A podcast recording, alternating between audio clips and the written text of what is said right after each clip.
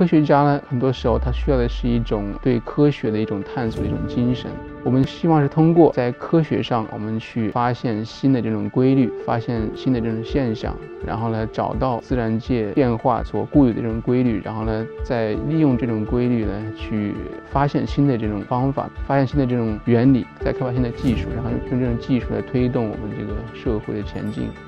科学家对人类的贡献啊，更多的时候是在原理和方法的前进这一块，可以说从零到一这一块的研究。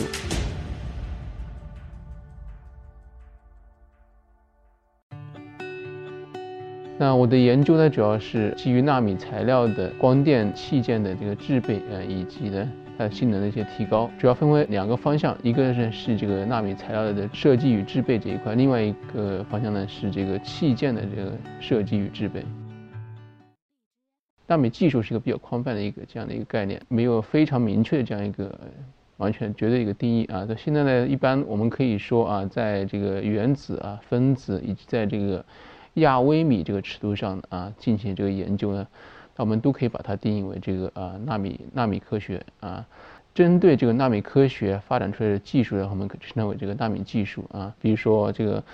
呃，你的头发丝的大小大概是几十个微米左右啊。那我们所研究的这样一个尺寸呢，大概是头发丝的千分之一啊，以及更小这样一个尺度上。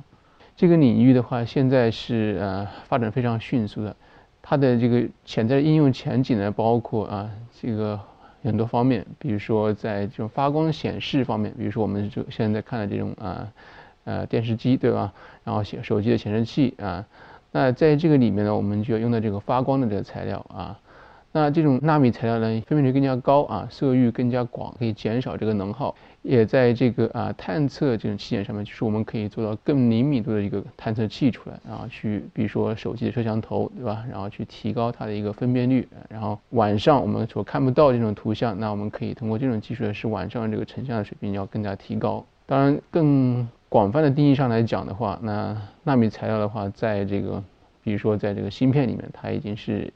用的非常成熟了啊，比如说我们用的这个手机里面，华为手机里面啊，它的这个麒麟芯片，对吧？它的这个单位尺寸的话啊，就大概只有七个纳米左右。纳米技术的话，已经在这个我们的这个人类生活当中，其实是是无处不在的。对于未来来说的话啊，这个影响将会是非常非常的这个呃深远的。比如说啊，以后我们的这个啊太阳能电池，通过这种啊纳米技术的这样一个啊提高的话，我们可以。进一步提高它的效率啊，我们可以得到更加高效的太阳电池，那我们就可以把这个太阳能电池，就是说以后可能能够取代未来这种煤化石这种能源，就是利用太阳能来这个啊发电，不会再造成这种环境的这个污染了。啊，我们颗粒组的话，现在主要是围绕这几个方面啊，第一个是这个啊太阳能电池这一块，就是新能源这一块啊，就是我们用。准备新型纳米结构的，然后来解决目前新型太阳能电池技术所面临的一些问题，比如说钙钛矿太阳能电池，现在的效率是很高，但是稳定性还不够啊，所以呢需要继续提高它的这个稳定性啊。同时呢，我们还发展了另外一种新型的这个呃钙钛矿太阳能电池技术，就是用这个锡基钙钛矿啊。传统的钙钛矿是用铅钙钛矿，那铅钙钛矿的话，它的问题就是它的毒性比较大，它这个环境的话不是太友好。然后另外的话，它的这个理论效率的话也是有一定的限制，所以我们希望通过非铅钙钛矿，也就是锡钙钛矿啊这个材料的开发，来呃降低它的毒性啊，同时来提高它的这个转换效率啊，所以我们目前在设计和制备新型纳米结构，然后呢提高它的这个稳定性，然后同时提高它的效率。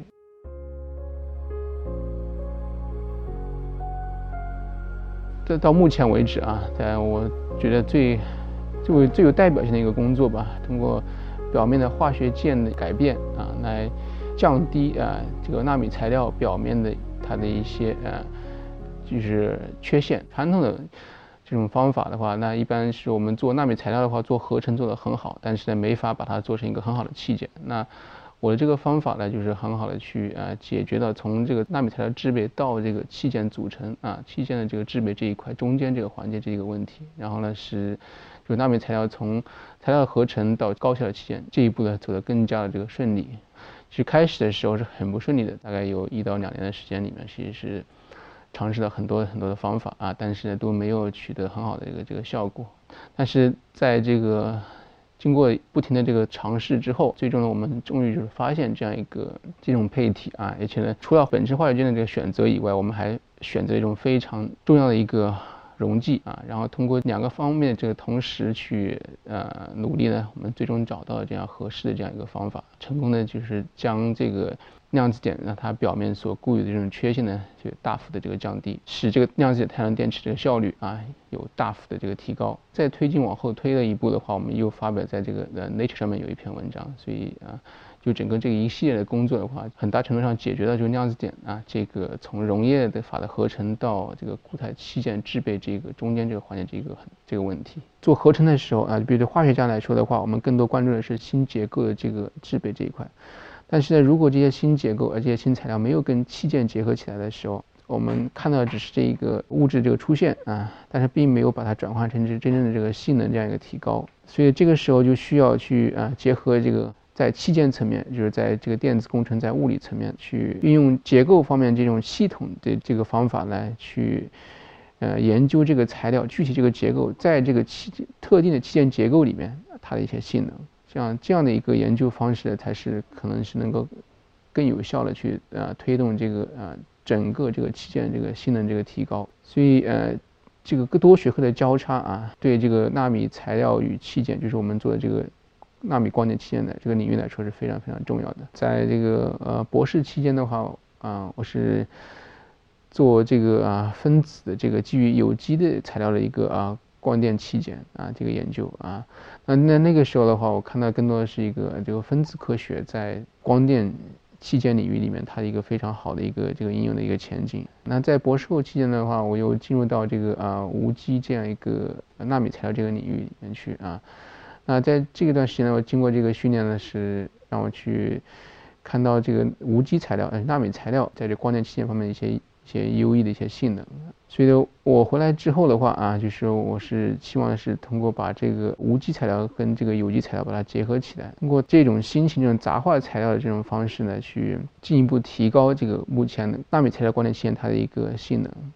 那在这个领域里面，同时它也有很多这个机会啊，就是这个领域里面还是有很多很大的空间啊，在这里，然后有很多可以去探索的这个呃结构也好，信息这个性质也好，所以这个也是在这个也是吸引我去往目前这样一个研究方向去发展的一个一个原因。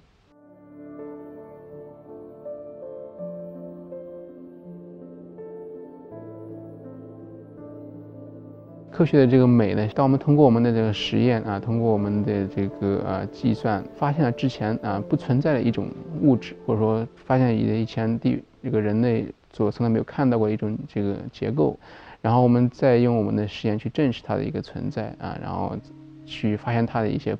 不一样的一些性质的时候，这个时候就是一个科学的美的一个体现。然后在第一个阶段的这个发现这种新结构基础之上，我们希望呢再通过进一步的这个努力去。把它真正的应用起来，那这个又是另外一层的这个发展了啊，这个也是非常重要的一个方向。我们希望这个科学的美不单是这个书本上的一个美，我们还希望把它真正的这个啊应用在我们的这个日常生活当中，去服务于这个人类社会。